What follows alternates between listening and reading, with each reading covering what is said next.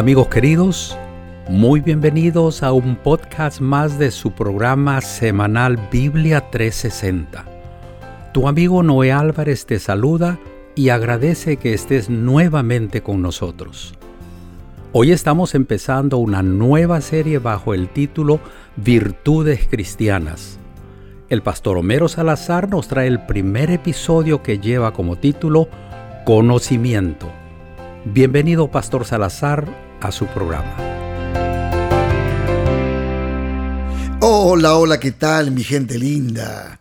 Aquí su amigo el pastor Homero Salazar una vez más saludándolos y deseándoles las bendiciones de Dios para cada uno de ustedes. Gracias por no perderse ninguna de nuestras series y nuestros episodios de Biblia 360.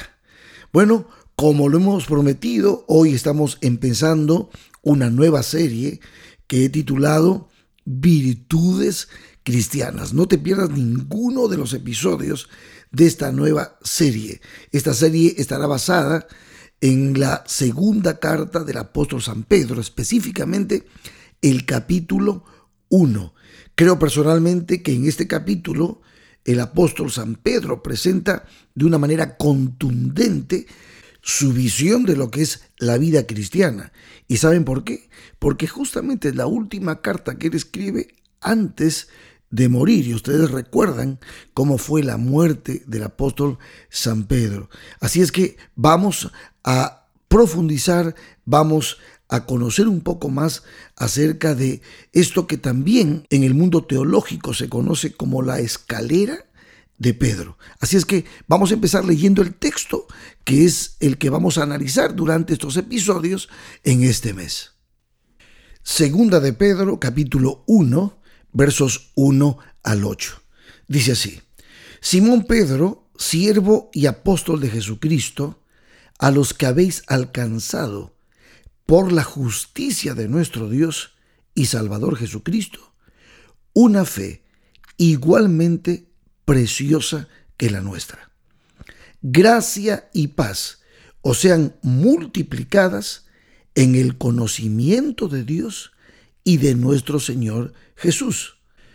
Como todas las cosas que pertenecen a la vida y a la piedad, nos han sido dadas por su divino poder, mediante el conocimiento de aquel que nos llamó por su gloria y excelencia, por medio de las cuales nos ha dado preciosas y grandísimas promesas para que por ellas llegaseis a ser participantes de la naturaleza divina, habiendo huido de la corrupción que hay en el mundo a causa de la concupiscencia.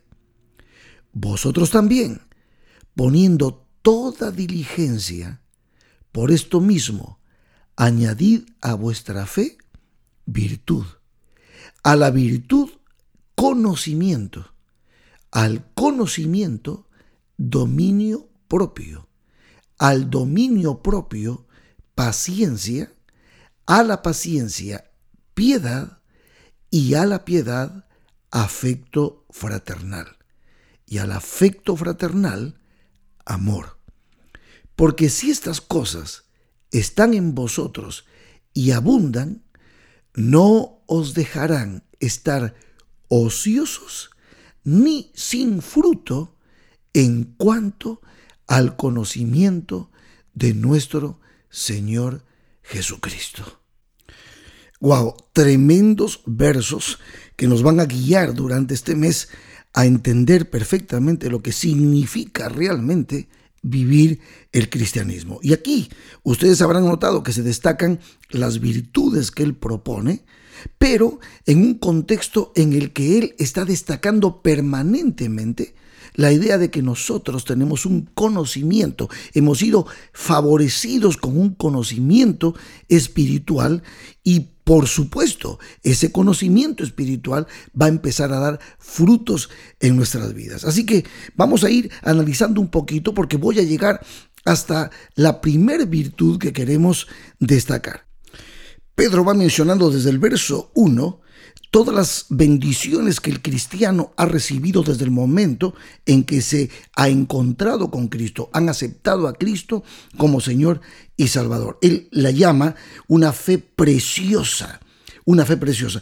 También habla del conocimiento que esa fe nos ha permitido tener de nuestro Dios. Y entonces en los versos 3 y 4, él destaca la idea siguiente dice que nosotros, por ese conocimiento que hemos tenido, gracias al poder de Dios, somos participantes de la naturaleza divina. Y hemos estudiado mucho estos puntos en otras series. Llegamos a ser hijos de Dios, habiendo huido, dice, de la concupiscencia, o sea, habiendo dejado el mundo para poder seguir a Cristo. Y ahora sí, Él va a destacar cómo se vive esa vida en Cristo Jesús.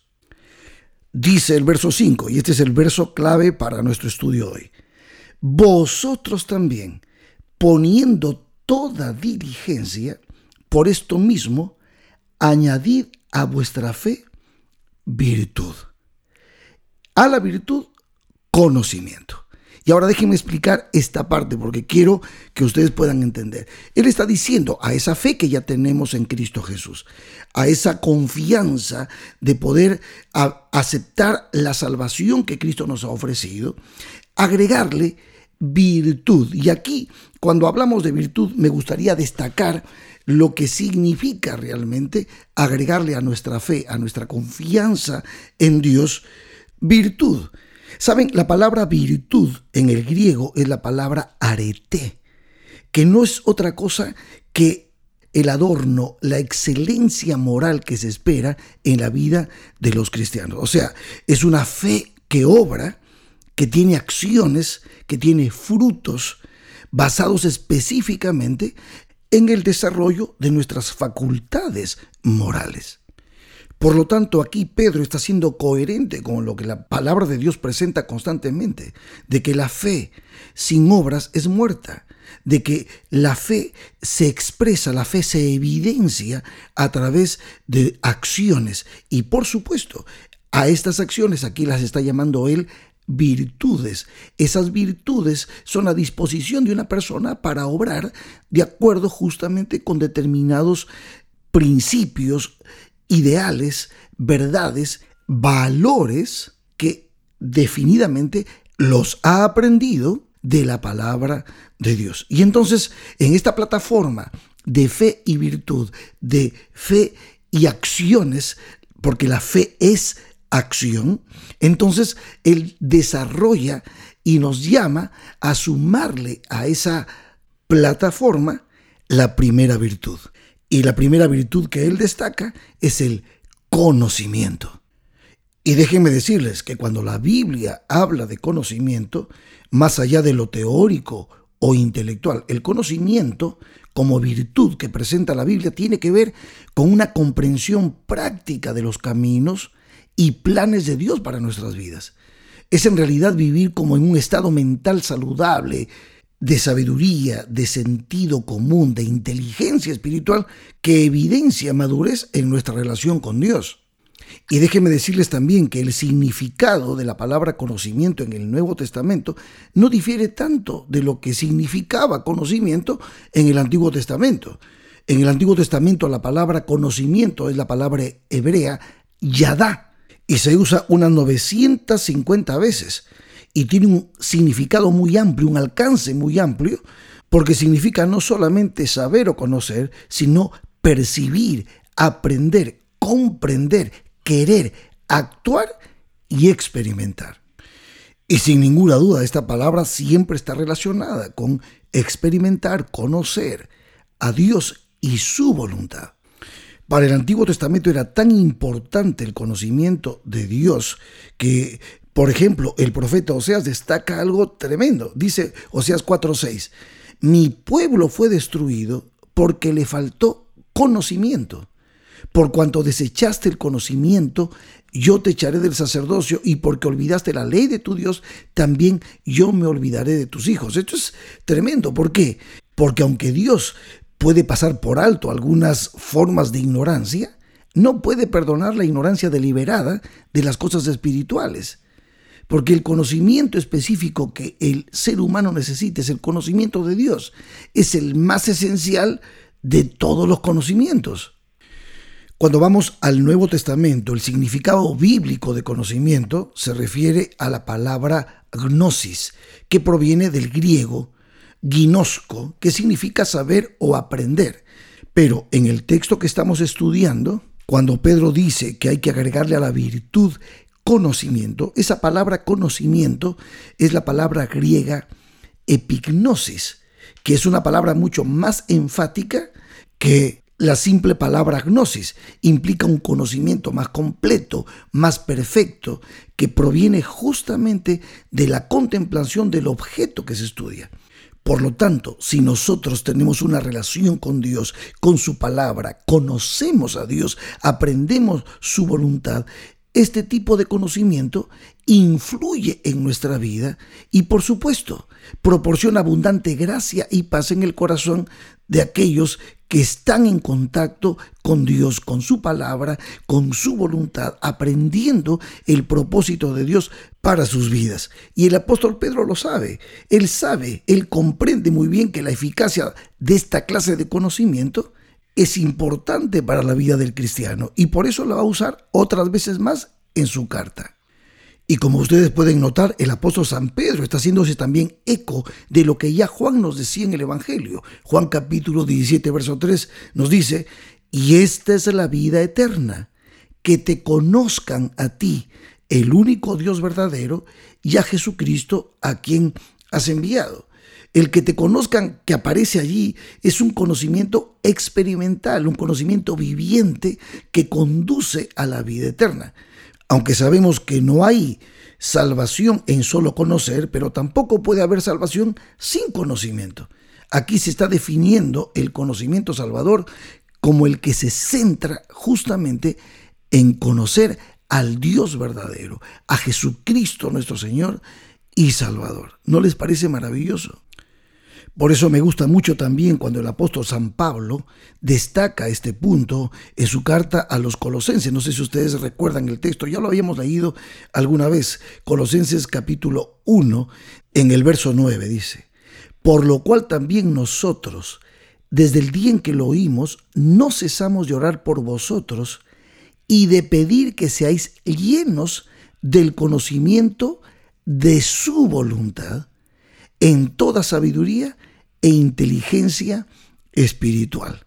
O sea, el conocimiento de Dios, el conocimiento previo de Dios, el que nos permite contemplar a Dios y conocer su voluntad. Y por supuesto, estudiar su palabra y conocer su palabra nos da la posibilidad de recibir sabiduría, inteligencia espiritual, madurez espiritual, sentido común espiritual. Y eso es positivísimo para la vida cristiana. ¿Por qué? Porque al que posee este conocimiento, cada detalle de la vida, con sus problemas y misterios inexplicables, adquiere pues un nuevo significado. El cristiano termina comprendiendo que Dios tiene un plan para su vida y su meta es cumplir el propósito divino. Así de sencillo. Y cuando Pablo dice que ese conocimiento de la voluntad de Dios nos da sabiduría, eh, lo que está diciendo es que la sabiduría nos permite aplicar los hechos del conocimiento a las situaciones de la vida. Y cuando dice que nos da inteligencia espiritual, nos está diciendo que esa inteligencia espiritual nos permite discernir entre lo que es bueno y lo malo, discernir entre lo que es correcto y lo que es falso. Cuando un cristiano está iluminado por el Espíritu Santo a través de la palabra de Dios, reconoce las tentaciones, reconoce las trampas del adversario y si toda la voluntad está entregada a Dios y está inmersa en las cosas de valor eterno, que son las cosas de Dios, el cristiano se ocupa únicamente en aquellas cosas que Dios quiere que haga. Entonces, amigos míos, el apóstol San Pedro nos recomienda que a la fe y a la virtud debemos sumarle la virtud del conocimiento. ¿Y cómo podemos adquirir ese conocimiento? Pues, número uno, buscar con humildad la luz divina a través de la palabra de Dios. ejercer fe en Jesucristo, prestar atención a sus consejos, estar dispuestos a obedecer sus mandamientos, analizar los conceptos y las preguntas con una perspectiva eterna, procurar siempre una mayor comprensión mediante las fuentes que Dios ha señalado que son importantes para nosotros, entre ellas su palabra, la oración, nuestra fe en Dios. Amigos míos, se puede, se puede desarrollar esta virtud, se puede desarrollar conocimiento. Lo único que necesitamos es estar dispuestos a mantener una relación con Dios a través de la oración y amar su palabra. Como lo decía el salmista, lámpara es a mis pies tu palabra y lumbrera a mi camino.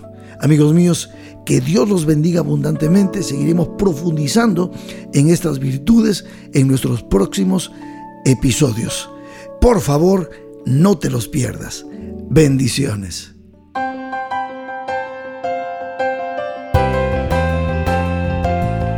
Qué virtud más hermosa es el conocimiento, ¿verdad que sí? Con lo aprendido hoy, esperamos tener una mejor relación con nuestro Dios y con nuestros semejantes. Continuando con la serie Virtudes Cristianas, el próximo episodio que nos trae el pastor Homero Salazar lleva como título Dominio propio. Aquí nos vemos en tan solo una semana. No faltes.